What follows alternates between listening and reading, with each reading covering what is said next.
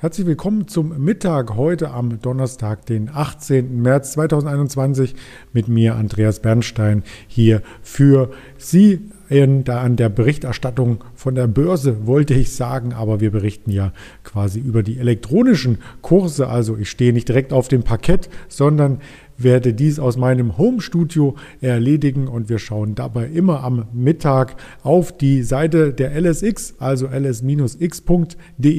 Der DAX, es fällt schon am Kursstand auf und am Pluszeichen 14.740 Punkte aktuell.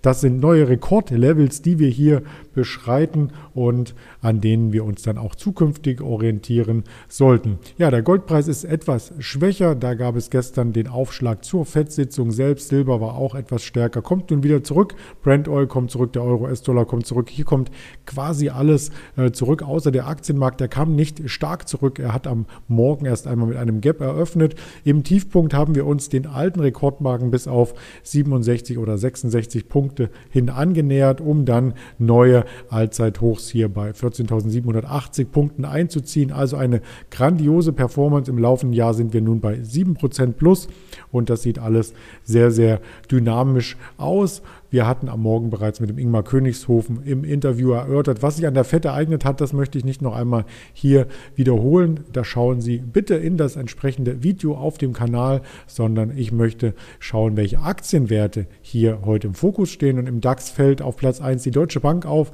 und dann diesmal nicht Volkswagen. Volkswagen auch im Plus, ja, 1,76 Prozent, aber eben nicht mehr der Tagesgewinner wie in den vergangenen Tagen.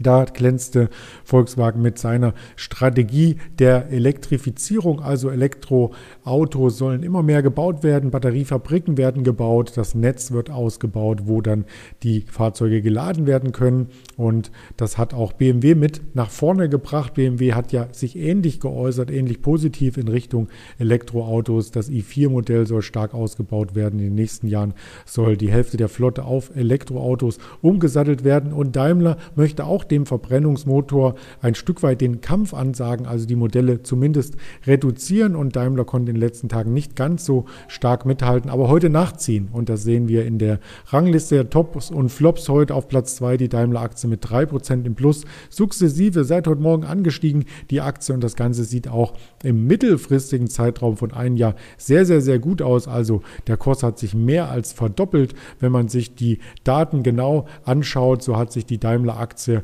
mittlerweile mehr als ähm, 50 Prozent über der 200-Tage-Linie bewegt. Also sie ist in einem starken Aufwärtstrend, auf einen dynamischen Aufwärtstrend und ist damit sogar insgesamt stärker gestiegen als eine Covestro beispielsweise, die ja auch im Automobilsektor angesiedelt ist. Was bei Daimler hinzukam, was eine kleine Belastung war in der letzten Woche, das war die, der Verkauf äh, der Anteile durch Renault. Renault, der Autohersteller aus Frankreich, der hatte wegen dem großen Chipmangel auch ein bisschen Kapital benötigt und hat hier letzten Endes ähm, auch einige Anteile an Daimler verkauft. Es ging dabei um die psychologische Marke von 70 Euro, die verteidigt wurde und der Vorstandsvorsitzende hat äh, damals von Renault gesagt, äh, wir reduzieren unsere Anteile und vor allem ähm, geht es darum, dass man hier flexibel in neue Technologien investieren möchte. Renault hat ja eine Partnerschaft mit Plug Power ähm, geschlossen. Auch das hatten wir hier schon öfters erörtert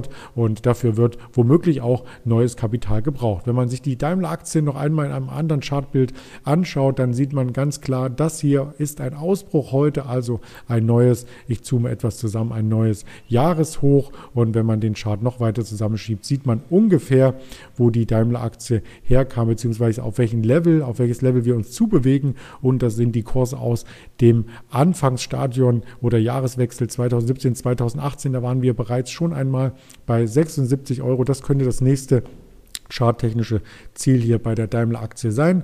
Und damit verabschiede ich mich für den heutigen Tag von Ihnen und freue mich morgen wieder auf das Händlergespräch. Am Morgen schalten Sie dazu kurz vor neun den Kanal der LS Exchange ein. Bis dahin bleiben Sie erfolgreich und gesund. Ihr Andreas Bernstein von Traders Media GmbH zusammen mit der LS Exchange.